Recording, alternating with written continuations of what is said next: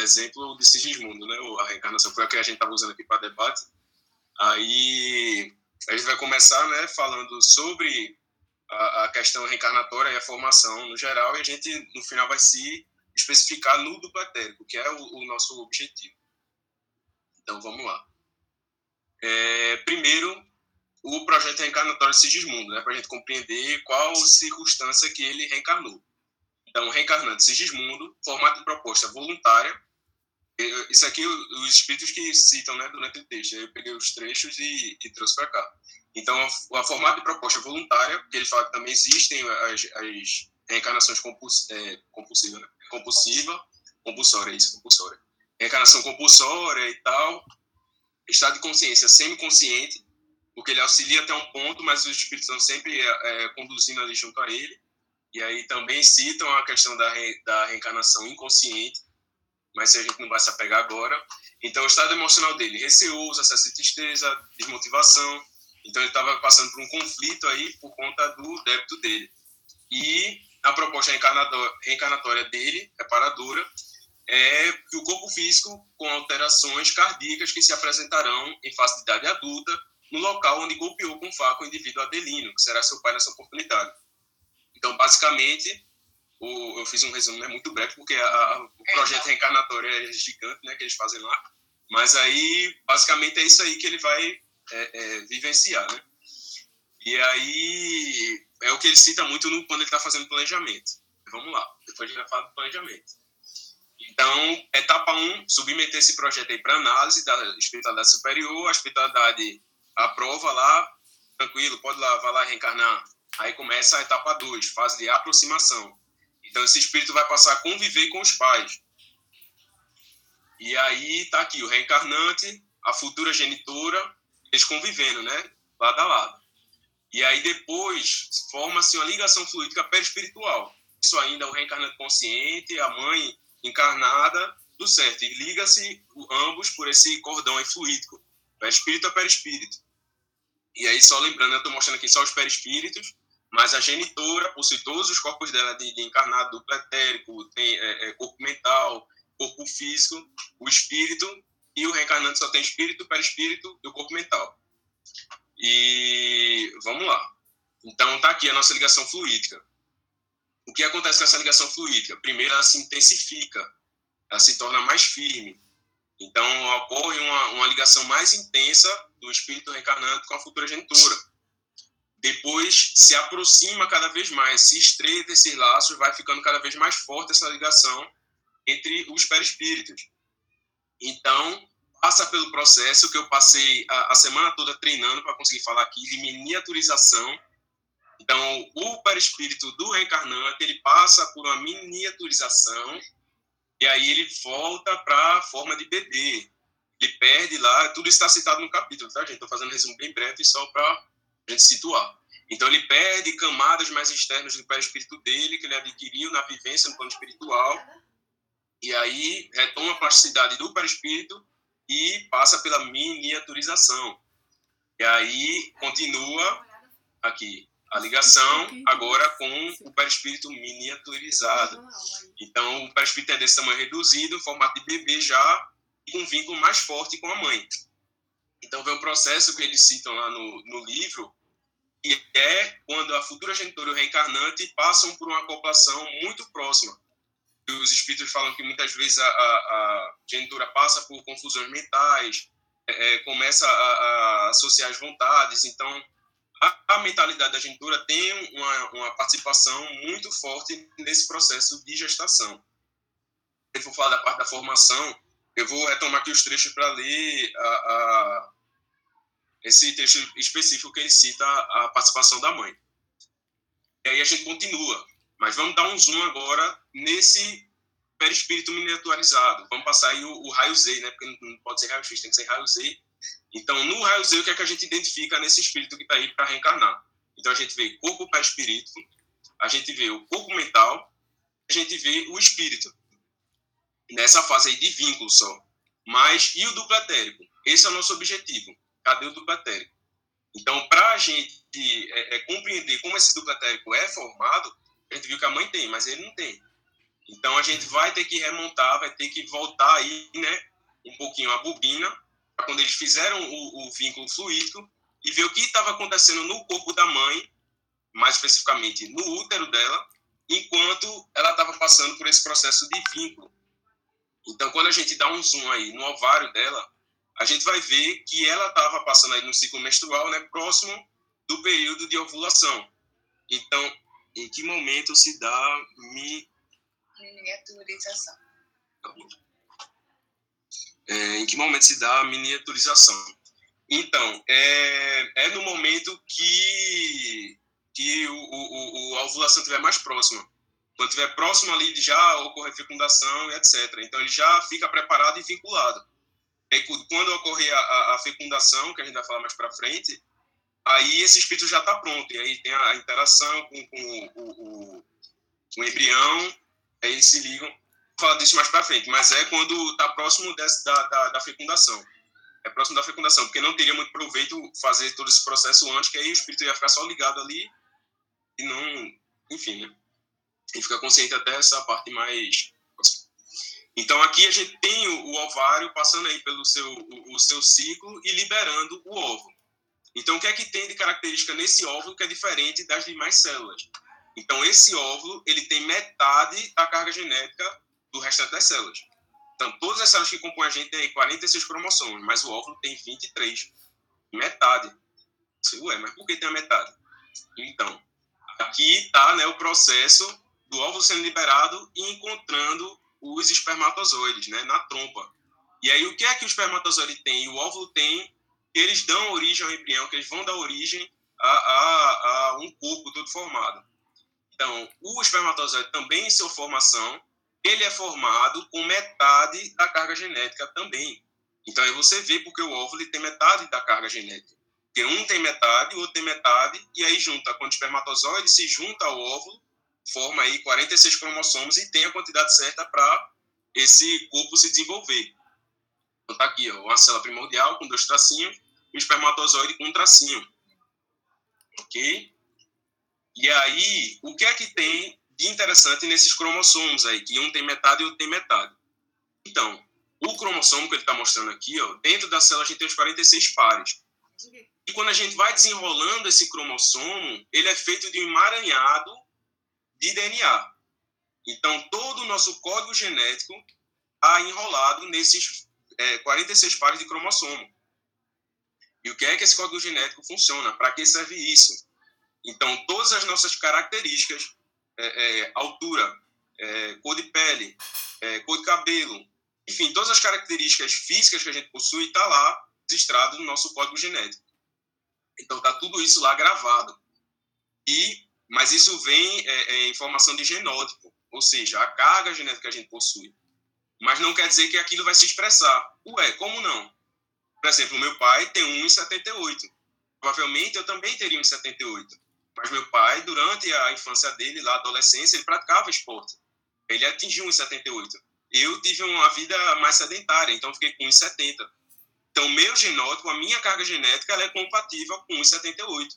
Mas na expressão, quando foi para eu atingir isso, eu não tive é, é, condições ali ambientais, não fiz exercício, não me alimentei corretamente, e aí fiquei abaixo dessa, dessa proposta que o, o meu, a minha carga genética tinha. Então, genótipo é isso que a gente traz, fenótipo é o que expressa. E aí, o que ocorre, né? Nesses 46 pares, é... Ah, aqui só tem 23, né? Que é o do, o do ovo.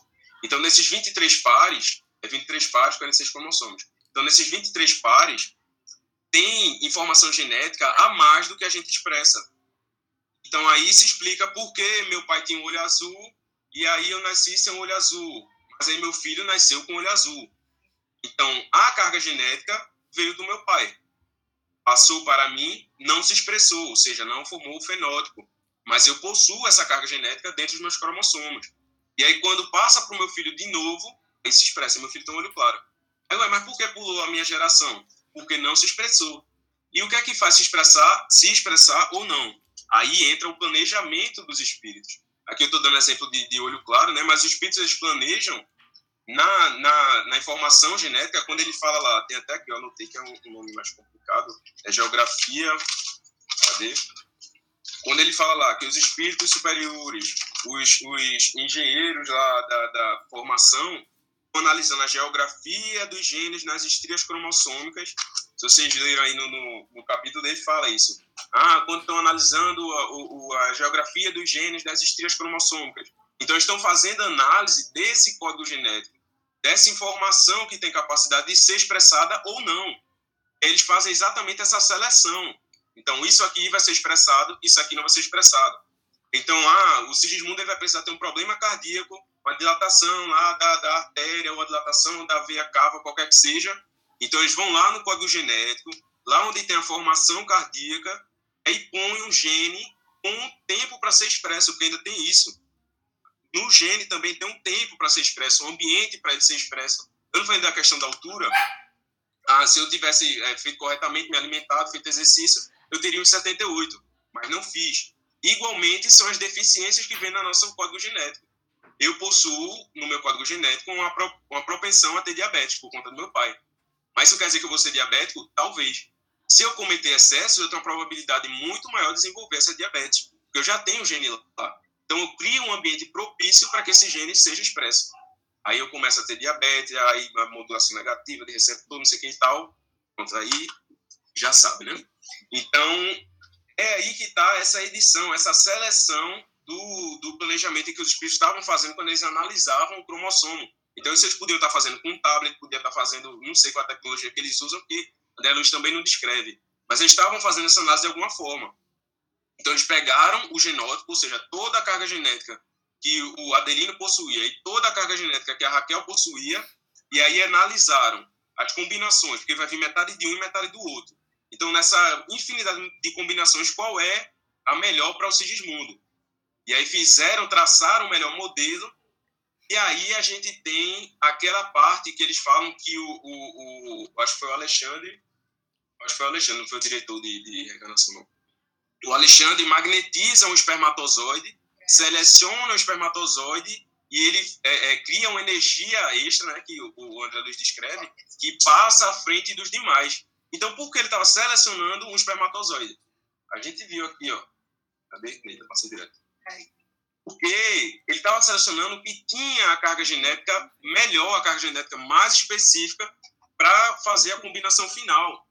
Porque aqui os espermatozoides são criados aí milhões de espermatozoides, mas o óvulo é um só. Então é um por mês aí o óvulo. Então, na questão do espermatozoide. O, o, o Yokai. Yokai. É, é, às vezes eu não me seguro. Ó, é, eu achei interessante, é, tá muito bom. É, quando quando é, Alexandre ele magnetiza Aí me veio a cabeça, será que ele está só magnetizando aquele, selecionando aquele espermatozoide, ou ele está repassando a programação é, espiritual para aquele espermatozoide?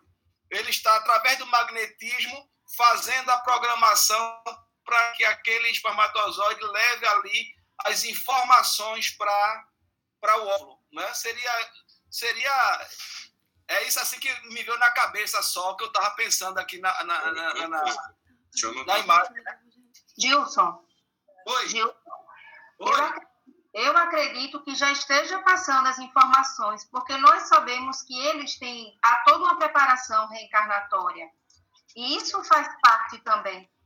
Né? Da mesma forma que quando se faz um trabalho de magnetismo, e é possível, com a energia do, do médio, né, com a intencionalidade, com os fluidos, você passa pelo corpo, passa por, pelas moléculas necessárias e, quando há um merecimento, há um, um, atinge aquilo que faz necessário para uma recuperação ou amenização, eu acredito que da mesma forma aconteça no plano espiritual, na preparação. Quando eles já estão magnetizando ali, eles já estão passando as orientações celulares, eu não sei o, o, nome correto de se usar, mas eu acredito que já está sendo vinculado sim.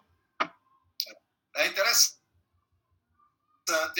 É, é, ele, é, esse caso também, ele tinha muita retração, é, é, pavor, né, um do outro, que foi inimigo, né, ele matou para ficar com Raquel. Mas aí ele fala assim, e união de qualidades entre os astros. Aí ele fez, chama-se de magnetismo planetário de atração. Eu acredito porque ele, tinha, ele não queria de jeito nenhum aceitar é, Sigismundo, né? E aí precisou que Alexandre fizesse magnetismo para que aquele espírito fosse aceito também. Né? E aí eu acredito que esse magnetismo serviu para melhorar essa qualidade da energia entre eles. Eu entendi assim. É o, a intercessão que o Alexandre faz é no momento do sonho. Lá quando o Adelino dorme, que ele sempre tem pesadelos constantes, né, o Adelino. Então, ele, durante esse sonho, quando o perispírito se desprende, então, Alexandre tem uma longa conversação e aí refaz esse ato, né, esse laço, que tinha sido combinado no plano espiritual entre Adelino e Sigismundo, e aí o Adelino aceita a Sigismundo, e aí muda completamente o ambiente. Que é o que você citou, é exatamente essa interferência que os pais têm na formação do filho. Então, enquanto o, o Adelino tivesse com aquela mentalidade de medo, de, de receio, sem confiar no Sigismundo, então, não teria um ambiente ali propício para que tudo isso acontecesse. Alteraria até mesmo a qualidade do, dos espermatozoides. Oi, Ícaro. E só, só uma complementação. Nós sabemos que quando há uma rejeição por parte da mãe, pode acontecer também o aborto, né? A negativa da mãe de gerar ali. Aí tem toda a questão de energia, de pensamento, que isso vai para as células, vai para a corrente sanguínea, enfim. É, é, é uma toxicidade e isso interfere. Não estou dizendo que todo aborto é a rejeição da mãe, mas isso também faz parte. Então, se não houvesse essa preparação, ainda no plano espiritual, porque havia da parte dele uma rejeição, se não tivesse sido feito essa, essa, esse trabalho de conscientização, de perdão por parte da espiritualidade, podia ser que não se concretizasse como deveria. É como o Ícaro falou, as energias aí podiam interferir na qualidade dos espermatozoides e é, dificultaria até a relação, porque não seria só a questão da fecundação, né, da gestação e de ter o filho, mas a, a, o parto também iria acontecer pós-nascimento, e esse parto aí a que me refiro seria o resgate das relações. Então, se não houvesse o consentimento das partes envolvidas, não seria possível esse resgate. Só uma coisa, é, eu achei, achei interessante esse assunto. Eu estou acompanhando já o livro, né? Esse mesmo palestrante, André Luiz. Luiz. É, ele fala, ele, o Adelino tinha muito pesadelo, porque sonhava com ele, né? E ele tinha raiva ele sonhava, né? após o magnetismo, como você disse, melhorou. Mas ele também fala de uma palavra que eu não conhecia, fecundações físicas e fecundações psíquicas, né? Eu acho que é, desse magnetismo foi essa área, né? Que ele entrou nessa fecundação para que eles pudessem ter uma boa, é, como é que diz a palavra, é, domínio entre as almas, entre eles, possam, é, fosse interagisse, né? E aí tem esse termo que eu não sabia, porque a gente só pensa em fecundação normal, físico, que pensa o homem e a mulher, mas não, existe a fecundação espiritual, que é essa que eles trabalham, né? Isso.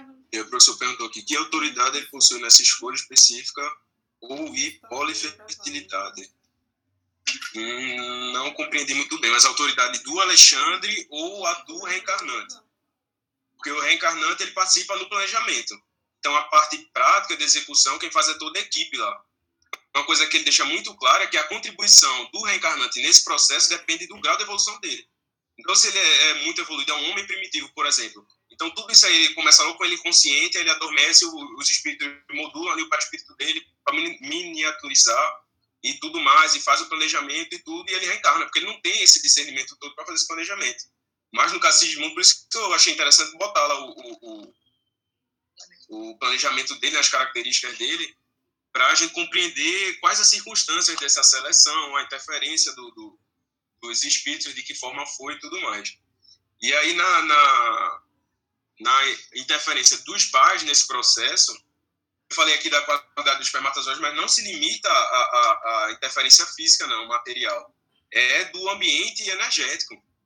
porque ele até deixa claro, se eu não me engano, é no capítulo, no próximo capítulo, 14, que é o de Vulpine, Volini, alguém assim, e está numa situação completamente diferente. Então ele está num ambiente hostil, com, tá sem o pai, o pai foi embora, a mãe está só é, procurando far, só procurando se divertir, e com excesso, bebendo durante a, gestação. Então ele encontrou um ambiente completamente diferente do Sigismundo, que foi muito harmonioso. Então o Alexandre deixa muito claro no final do capítulo, quando está concluindo, vai falar com o diretor para arranjar esse outro caso para o André Luiz, que o ambiente de Sigismundo foi muito harmonioso. Os pais tinham harmonia, colaboraram, a mãe Raquel foi né, um exemplar e etc. E aí ele vai ver essa outra situação, que acontece em circunstâncias que é, é, acaba com o aborto. E aí esse aborto é exatamente esse aborto é exatamente por conta da do ambiente ali energético que se criou. Então até é, é, parasita já estava dentro do, do útero da mãe. Quer falar, é, Maria Isabel? Eu entendi quando ele o seguinte, porque não basta só a espiritualidade querer fazer esse planejamento, que no início quase que desistiam de fazer esse planejamento porque Adelino não queria. Então, ele primeiro teve que ter aceitação, o perdão, inclusive, ele pede perdão na, durante o sono, né? E aí foi que ele aceitou, mas aí já estava desistindo, Alexandre fez, vou tentar hoje à noite. E foi o que ele fez. Porque eu acho que a pergunta de seu erro é isso, que autoridade. Não, ele aceitou, ele teve que aceitar primeiro, não adiantava Alexandre com toda a sua autoridade, todo o seu magnetismo, querer fazer que ele é, aceitasse Sigismundo se Adelino não quisesse. Então, ele só poderia, né? Eu entendi foi assim. É, precisa da. da... Eu licença, eu também vejo de outra forma. É claro que não é todo o espírito, e aí eu gostaria depois que, que Gilson é, se eu estar correto ou não. Não são todos os espíritos que participam do planejamento reencarnatório, viu? Isso não é uma, uma, é uma regra, não. Eu acredito que seja uma exceção. A autoridade, a espiritualidade tem. Agora, eu acredito que quando o espírito não quer, aí ele usa o autoritarismo, porque é se faz necessário o cumprimento. Não sei se eu estou certa. É, e também, é, ah, mas... e também tem é compulsória, tem a reencarnação compulsória, né? Que não tem um planejamento. Existe o planejamento, mas não, não tem a, a, a, a permissão do, do, do que vai, o, do reencarnante, né? Então, eu acho que cada caso é ser um caso. A, a espiritualidade trabalha de um jeito. É como a gente teve uma aula retrasada que a gente pensou nisso, falou nisso, né? Vocês falaram nisso, que cada caso é um caso, não é? E ninguém pode dizer que uma pessoa, uma gestação passou isso é porque ela, ela não quis, porque ela matou na outra. Não, cada caso é um caso. Então, caso aí, de Sudimon, né? Sim. foi assim, teve a interferência da espiritualidade para fazer o ambiente para que o, o marido aceitasse, né, o pai aceitasse o filho, e teve esse preparo da, das energias para que houvesse a fecundação, para que houvesse a reencarnação. É, exatamente, foi o que eu tinha conversado logo no início né, da, da apresentação. A gente vai analisar nesse aqui só de Sigismundo, senão a gente vai se perder, porque existem variações. Então a gente se baseia no que a gente tem a descrição ali dos espíritos. Né? André, André Luiz ele fez essa, essa reportagem, trouxe para a gente as informações uhum. e aí passou por análise desses mentores, Alexandre, é, é, Fulpini, Fulpini não foi reencarnante, é, todos esses mentores que são citados no, na literatura de André Luiz, eles fizeram essa revisão do texto antes de ser publicado, né? não foi é, algo assim do nada. Por isso que a gente se baseou nesse texto, nas descrições que eles trazem para a gente que é mais seguro, mas existem diversas variações. Tem o, o, o, compulsório, tem o que planeja completamente, o espírito superior, ele já é, é, é, plasma o corpo dele ali quase que completo antes de reencarnar, então é, existem as variações. E como o Ícaro mesmo falou, e agora ele repetiu, né? Está se prendendo ao livro, a esse episódio, para a questão didática. Mas aí eu acho que Gilson já pode se, se posicionar, porque não há sempre essa colaboração, não, nem sempre essa coparticipação, não. Não é isso, Gilson? É isso mesmo. Né? É como o Beta falou, cada caso é um caso, é um, cada reencarnação ela tem uma preparação de acordo. Cada um de nós somos um universo totalmente diferente de experiências e necessidades. Consequentemente, o nosso processo reencarnatório vai seguir o mesmo, o mesmo sistema, né? De, inclusive, a questão, quando falou que depois que reencarna, mesmo que seja uma reencarnação compulsória, vai ter ainda uhum a, a, a concordância tácita é, é, da mãe de aceitar ou não, tentar um aborto, a, o próprio feto, é, no processo que ele tiver condições, dependendo da situação, ele pode causar o autoaborto também. Então, são circunstâncias mil nesse processo, né? Mas vamos para frente aí, Kiokai. Bora lá. Sim, e aí aqui, né, o momento da fertilização, quando o espermatozoide encontrou o ovo, né, aquele que, o, o magnetizado. E a Jason trouxe um questionamento, né, se ele fez a seleção do material genético, se ele fez a edição desse material genético, se ele estava magnetizando, é, é, é, é, como é a palavra? Essência não enfim, se ele estava passando alguma informação aqui uh, extra para aquele espermatozoide ah, através do magnetismo. passando o código genético. Não, era o, a essência. Enfim, não, não achei a palavra, mas vocês compreenderam, né? Cabe a interpretação nesse magnetismo, porque o magnetismo tem diversas formas de se magnetizar, e ele só fala que ele magnetiza, emite flu, é, é, jatos de fluido, esse espermatozoide sai na frente. Mas o que mais ele fez de diferente a gente não tem de certo. E aí a gente continua. Então, a fertilização, o espermatozoide encontrou com o óvulo. Então, aqui tinha é, 23 cromossomos, 23 cromossomos. Aí formou 46, né, os 23 pares. Então, fundiu os dois, formou o zigoto.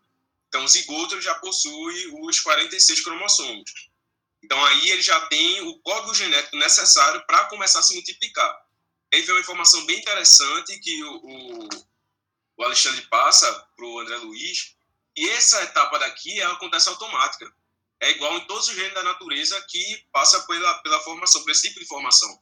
Ele diz que tudo isso acontece de forma automática. Mas tem um momento que passa a ocorrer as interferências do reencarnante. E aí tem até, cadê? É nessa parte aqui. Hum... Não, aqui é do alimento. Aqui. Passividade não significa ausência de cooperação no caso da Raquel, né, que ele disse que ela teve uma passividade muito grande. E aí o André Luiz perguntou, ela não participou? Ele falou, não. Passividade não significa ausência de cooperação. Quando Raquel aceitou a tarefa maternal, fê-lo com decisão e obediência construtiva.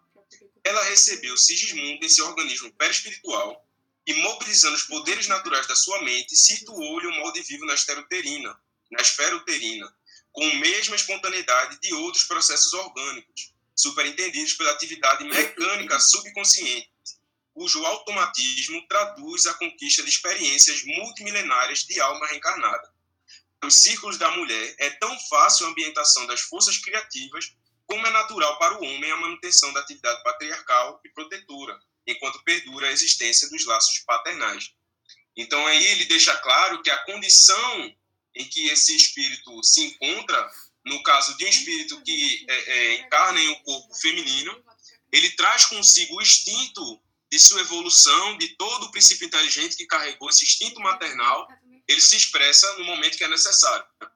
Então, como ele põe aqui, tudo acontece de forma muito natural e automática, faz parte da evolução. Então, diversos animais abaixo da gente se reproduzem dessa mesma forma. Então, até aqui acontece dessa forma.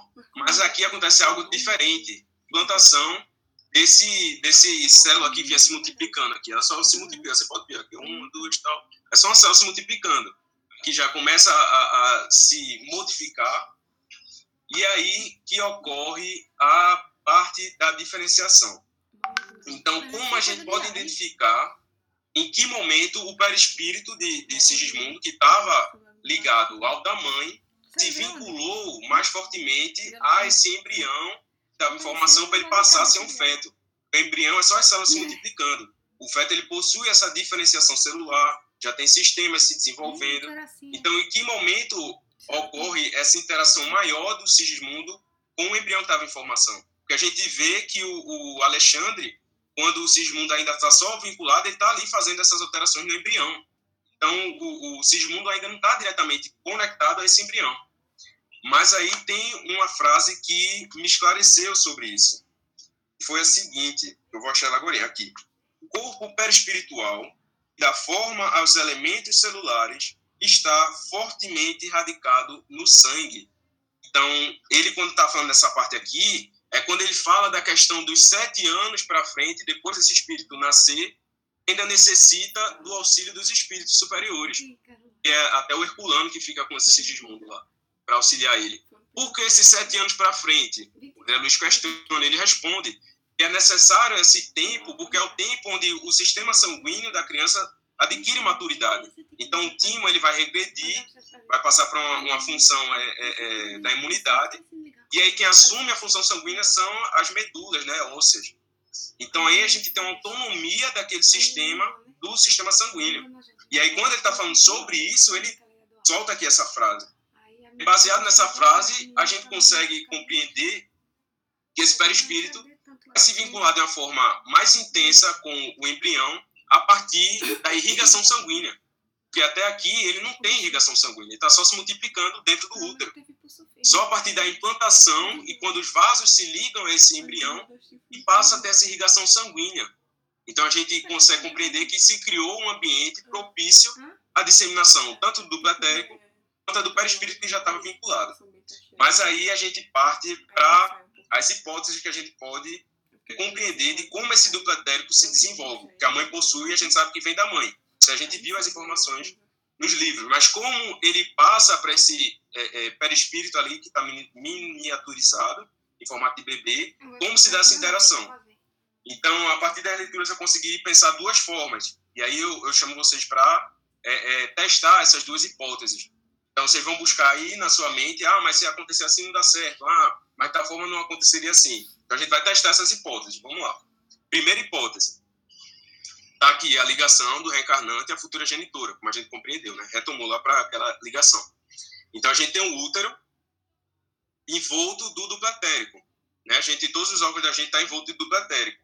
Eles não estão é, é, ligados aos centros de força, os centros de força são os agentes ali dos órgãos, os coordenadores da função circulatória, e cardíaca é o, o, o, o cardíaco, a gástrica é o gástrico, é, ficou meio óbvio, né? mas enfim, eles não têm essa interação com os órgãos, então o Ramatiz e diversas outras leituras dizem que o, o ele tem essa interação com a nossa matéria física, no sentido de propiciar vitalidade, que ele é o meio, o intermédio entre perispírito e corpo físico.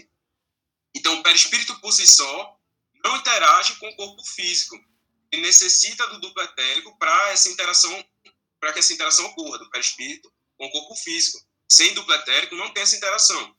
Então, aqui a gente tem o corpo físico, o útero, o duplo etérico constituindo ele.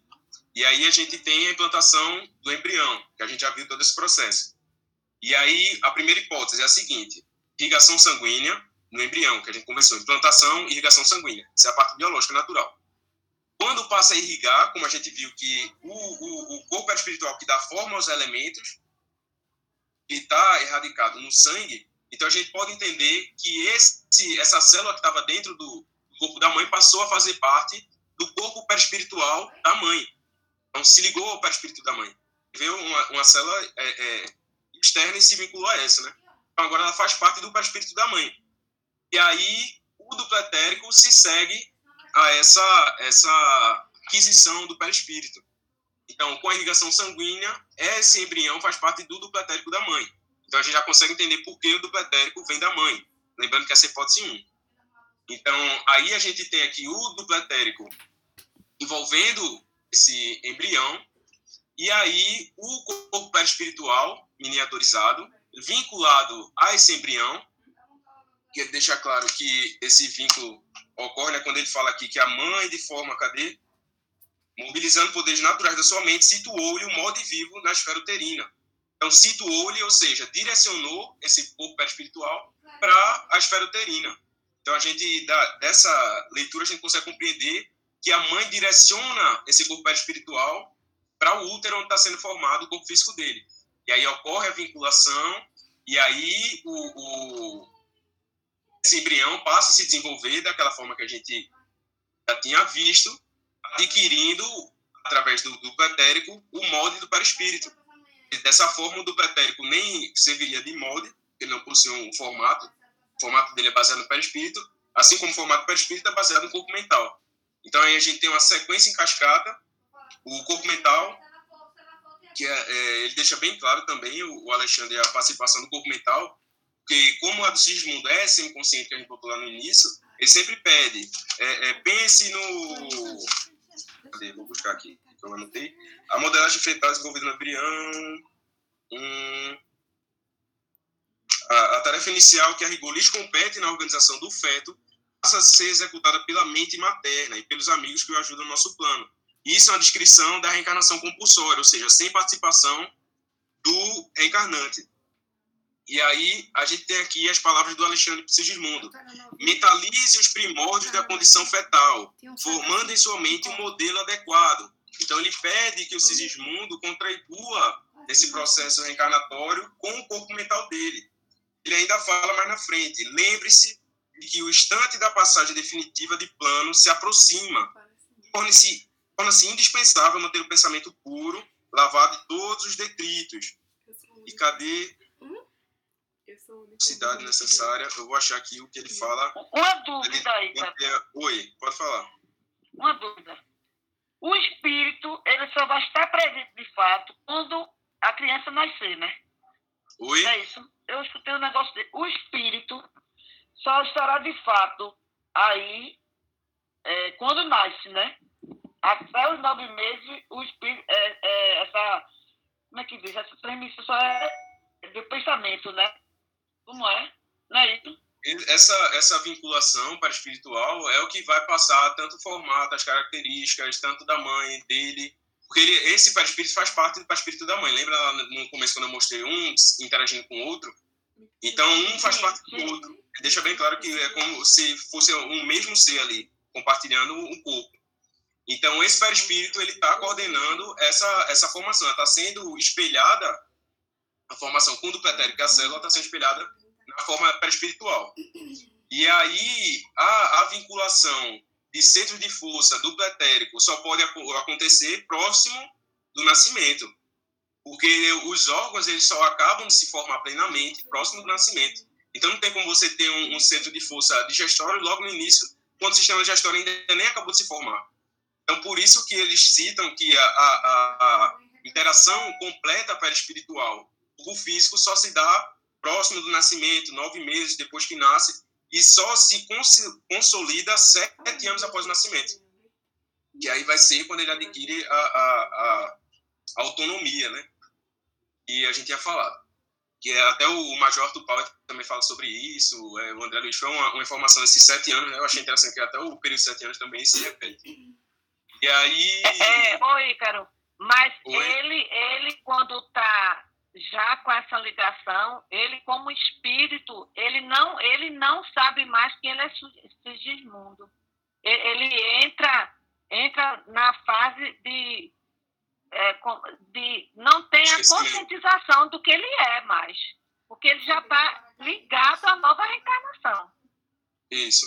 A contribuição né, que o Alexandre estava falando, que eu falei da mentalização, é no processo anterior, antes da miniaturização. Uhum. Então, quando ele já está miniaturizando, mini, quando ele está menor, o, o, o perispírito já está inconsciente, como você falou. Ele passa por esse processo de inconsciência. É, eu, né? eu tive, eu tive uma experiência é, se vocês derem um, um, só alguns minutos, da minha segunda gestação, que tem muito, a, a, pode ser um exemplo assim a dar. É, o meu segundo filho, ele veio sem planejamento. Mas desde o momento que, que se ligou, que eu soube que eu estava é, grávida, até aquele momento, até ele nascer, eu sofri uma obsessão. Todos os meus, meus é, é, vamos dizer, consultas, eu estava obsediada. Ou seja, eu, eu, eu não, não, não, eu só vou dizer, é muito, é muito particular isso, mas eu vou abrir porque isso é um estudo. Então, eu, no mesmo momento que eu soube que eu estava grávida do meu segundo filho, eu não aceitei a gestação. Ao mesmo tempo, depois de três meses, eu, eu tive quase a placenta prévia oclusiva, ou, ou seja, eu quase eu tive um aborto, porque a placenta sangrou e eu tive que ficar é, o, no, no, do quarto, do sexto mês até ele nascer, em cima de uma cama. Mas veja, tudo isso deve ter implicado, ou está implícito, da minha rejeição por algum motivo, certo?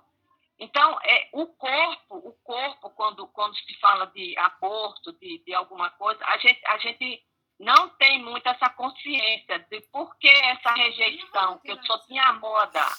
Então, de repente, veio essa placenta para que eu tá tivesse um susto. Eu, eu tive um susto. Então, nesse susto que eu tive espiritual, eu comecei a lutar pela vida do meu filho. Então, a espiritualidade deve ter feito alguma coisa para que eu acordasse para ver o que é que estava havendo comigo. Para eu ter rejeitado naquele ato. Então, deve ter sido alguma coisa, deve ter elaborado, devem ter, deve ter acontecido algo para ter tido naquela uma rejeição da minha parte orgânica. Entendeu? Mas aí foi suprido isso. E quando ele e foi uma gestação todinha trabalhada e quando Felipe veio a nascer, a, a obse, ele quase morre depois que nasceu e teve outros casos mais, mas é, a obsessão foi para ele, assim, ou, ou seja, quando eu fiz tratamento não tinha mais a parte, a parte foi para ele. Então ele sofreu muito quando criança né? E, e a gente vê que ele é um menino, é, Gilson sabe disso, que ele, ele tem uma ligação muito assim, distante com Deus e tudo mais. Mas eu estou dizendo, na, essa, esse nosso estudo, como, como foi feito isso, né? Como, como é feito uma, uma, uma gestação espiritualmente falando, né? Porque a gente não sabe o que acontece com a gente. É, e aí foi uma comprovação desse vínculo para espiritual né, que ocorre entre o reencarnante e a mãe. Você veja que a obsessão passou para você. Ou seja, devedores todos nós possuímos. E aí, quando no processo reencarnatório, eles também perseguem a gente. E aí, nesse caso, ele estava é, é, perseguindo seu filho e quando você se desvinculou no processo de parto, ele passou a, a, a, a continuar né, a seguir o seu filho. Então mostra esse vínculo para espiritual. Então ele estava ali vinculado a você, ele estava lhe obsediando porque vocês estavam compartilhando esse perispírito. E quando separou, ele voltou a, a, a parte separada, né? o outro espírito. E aqui tem uma pergunta do, do professor Bezerra. E quando a mulher não há recepção de espermatozoide, essa miniaturização do plano espiritual, parece a circunstância material, ela se dá como experimento no plano espiritual? Então, é, quando ocorre a miniaturização, é depois do processo que já está encaminhado a fecundação. Então já tem que ter algo certo. Foi o que eu falei lá no início, né? que eles não iam diminuir o, o, o perispírito e ficar andando, esperando. Eles primeiro eles acertam, fazem no, no, no, no momento que já está encaminhado. Então já ocorreu a fecundação, pronto, miniaturiza, fortalece o vínculo e faz todo esse processo. Então é a equipe toda trabalhando nisso. Então eles fazem processos também. É, é, qual é o nome que acontece ao mesmo tempo? Em conjunto. É, é em conjunto. Sim. Então eles fazem esses, esses processos também ao mesmo tempo. E vamos lá. Sim, essa é a primeira hipótese. O duplo etérico ele, ele passa a fazer parte desse indivíduo através das células que vinham se desenvolvendo ali, que a gente sabe que as células precisam da vitalidade do duplo etérico, e aí da mãe, e foi constituir o corpo do filho, ficou ligado só pelo cordão umbilical, e quando, na ocasião de parto, né, do cordão umbilical, ele está com o duplo etérico é, é, formado dele, né? Mas aí essa, essa separação é, material também não vai constituir a separação do duplo etérico, né? Eu também já não sei como é que faz esse processo. Então, a minha hipótese só chegou até aí, né? A partir da separação, essa vinda da mãe, eu já não obtive resposta. Mas vamos para a hipótese número 2. Essa foi a hipótese número 1. Um. Então, a hipótese número 2 do surgimento do duplo etérico é a seguinte, novamente, reencarnante genitora já miniaturizada. Significa, como a pergunta do professor, que já está fertilizado ali um óvulo. Então, essa ligação mais firme e o espírito miniaturizado significa que já está em processo de encaminhamento do embrião, já está se desenvolvendo. E aí, qual é essa segunda hipótese? Então, tá os dois espíritos vinculados, juntos, compartilhando o mesmo perispírito. Então, a partir desse compartilhamento de perispírito, o duplo etérico da mãe reconhece o corpo perispiritual do filho como sendo uma continuidade do corpo perispiritual. O duplo etérico ele não se molda ao nosso corpo perispiritual, então ele vai envolver o, o, o ah, deixa eu aqui, o útero, o embrião, e aí o corpo perispiritual envolto do duplo etérico já. Então já está ali perispírito e duplo etérico associado ao corpo da mãe. A mãe não tem perispírito e duplo etérico, então quando associou o perispírito, duplo etérico dela envolve o, o, outro, o outro perispírito miniaturizado. E aí passam a fazer uma continuidade, o dele com o da mãe. E aí as células, quando vão se desenvolvendo, cadê? Essas células, quando vão se desenvolvendo, elas vão buscando esse formato que já está, né, eles vão buscando o duplo etérico, como se fosse a questão de, de, de seguindo essa forma. Eles vão se multiplicando, adaptando esse formato. Então, essa é a hipótese número dois. E aí, em ambas as, as situações, a gente pode compreender a, a, a, contribuição de cada parte da seguinte forma. Vamos fazer um bolo. Então, a gente está aqui fazendo o bolo, vai fazer um bolo aqui de chocolate, não sei, e aí a gente vai fazer o bolo, só que a gente não possui a forma. A gente tem essa, essa grade aqui e tem uma chapa de alumínio. Se você botar a massa nessa chapa de alumínio, vai escorrer tudinho. Se você botar a massa aqui no, na, na grade de ferro, passa direto, nem fica. Mas, se você fizer uma associação da chapa de alumínio com esse engradado que você tem, essa forma aqui vazada, então você consegue formar um meio onde essa massa vai ficar e vai se formar ali o seu bolo. Então, vai ficar até com o formatinho aqui da, da forma que já existe, né? Então, essa modelagem de um corpo em outro e sendo propício para a formação de um, um terceiro, que é o material, a gente pode entender da seguinte forma. O engradado é o corpo perispiritual, e que os espíritos citam como sendo modelador das formas e tal, mas também citam que o duplo é um modelador também do corpo físico. Então, como é que a gente consegue associar a parte modeladora de um e a parte modeladora de outro, associando os dois, funcionando conjuntamente? Então, o corpo espiritual não consegue interagir com a matéria densa. Isso é um fato. Ele precisa de meios. Ele precisa interagir com os fluidos vitais, precisa é, é, é, de ectoplasma, e tudo isso vem do duplo etérico. Então, não teria como o corpo espiritual é, formar a matéria por si só. Ele precisa do duplo etérico. Então, quando eu associo o duplo etérico ao formato perispiritual, matéria ela tem com, com que interagir, ela tem o que seguir, tem o princípio vital para ser atraída. E aí tem a, a, a, descrição aqui que eu achei bem interessante do. É que eu anoto 15 coisas, é na hora de fazer a, a citação, eu não acho. Ah, ciclo de vida. Que é que ele fala da questão de atrair. Os espíritos inferiores, ocasiões. Ah, aqui eu achei aquela que eu falei da questão da mentalização. Achei agora dele tem nem mais graça. É, sintonize conosco relativamente à forma pré-infantil. Isso Alexandre falando com Sigismundo. Mentalize sua volta ao refúgio maternal da carne terrestre. Lembre-se da organização fetal. Faça-se pequenino. Imagine sua necessidade de tornar a ser criança para aprender a ser homem. Então, ele está fazendo aí uma indução mental, é, elaborando o pensamento do, do Sigismundo, para que ele forme esse corpo mental e auxilia esse processo da plasticidade do perispírito. E a plasticidade do perispírito ela não funciona por si só. é uma sequência em cascata. Não tem como duplo etérico funcionar só, não tem como corpo físico funcionar só. Então, um responde ao outro.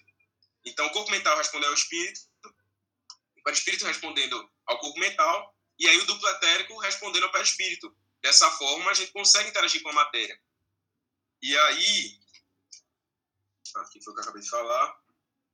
Sinoção. Caramba. Pra me indignar, né? Aqui. É... Não, não é aqui. Aqui achei. O organismo maternal fornecerá todo o alimento para a organização básica do aparelho físico, enquanto a forma reduzida de Sigismundo, o perispírito, como vigoroso modelo, atuará como um imã entre limalhas de ferro, dando forma consistente à sua futura manifestação no cenário da crosta. Então, nessa frase, a gente compreende que quando ele fala a forma reduzida, ele está incluindo o duplo etérico. Porque se ele estivesse falando que aqui é só o perispírito reduzido, não teria como ele ter essa força de atração na matéria, nas células, porque são matérias densas. Para a gente interagir com matéria densa, a gente precisa de duplo etérico. Então, essa força de atração que ele fala atua como um imã entre limalhas de ferro, eu já vejo duplo etérico, aí é, uma citação confirma uma hipótese e outra outra. Por isso que eu, eu trouxe as duas para vocês. Então, eu já vejo essa hipótese aqui sendo mais provável. Ela vai agir como um imã que ele põe entre as limalhas de ferro. Então, a gente tem uma célula aqui no meio, digamos assim, se multiplicando. E a gente tem um corpo aqui agindo como um imã, atraindo essas células. Então, elas, quando forem crescendo, elas vão se moldando aqui ao duplo etérico. Então, assim, é, essa, essa, esse trecho confirma essa hipótese. E aí, é, a gente finaliza aqui o, os exemplos né, da formação. E aí eu chamo vocês para testarem as hipóteses. E aí, quais vocês acham que fazem mais sentido, qual aqui faz menos sentido? O que é que vocês trazem aí para a gente? Se faltou contemplar algum, algum questionamento, aí vocês podem fazer, não, mas e nessa situação? Como é que isso se encaixa? Como é que isso aí explica tal situação? Se vocês tragam essa, esses questionamentos para a gente poder fazer uma coisa que abranja os diversos é, é, é, formas de pensar que tem aqui no grupo. E essa tabela aqui, né, tem depois, enquanto vocês se pronunciam, foi uma tabela que eu achei bem interessante no aquele livro, como é? Estudo aprofundado da doutrina espírita, que tem a coleção, né? Aí lá no livro 5, tem essa tabela aqui, que é exatamente o que a gente vinha debatendo, que Allan Kardec ele só fala do espírito e perispírito. Pronto, acabou. André Luiz, ele fala corpo mental, perispírito, psicossoma, corpo espiritual, fala de duplo etérico no, no, é, nos domínios da mediunidade, que a gente até trouxe, sei, a gente eu acho comentou na aula passada. Então, André Luiz ele já se estende mais. E as correntes esotéricas, que é mais ou menos a gente não está seguindo essa risca, já traz aí corpo mental, corpo astral, duplo etérico, corpo físico. Então, traz uma gradação muito maior. A gente está tentando associar esse conhecimento de Kardec, de André Luiz, para explicar algumas circunstâncias daqui. Então a gente está estudando aqui duplo etérico. E aí nenhum dos dois se aprofunda no tema, só tem citações. E aí foi uma tabela que eu trouxe que eu achei interessante. É, e aí, gente? Posicionamentos. Assim que ele agora.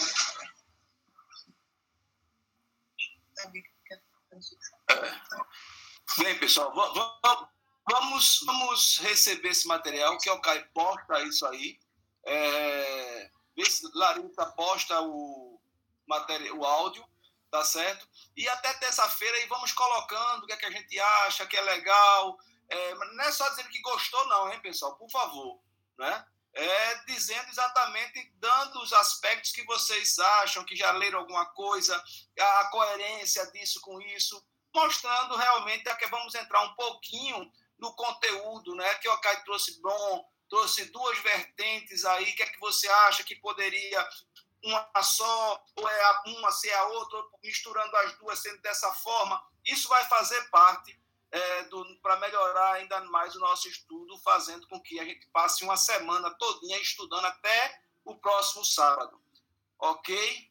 Então a gente vamos se Isso, posicionar. Inclusive trazer outras hipóteses também, né? Porque isso aí eu trouxe que eu consegui pensar, mas vocês tragam também as de vocês.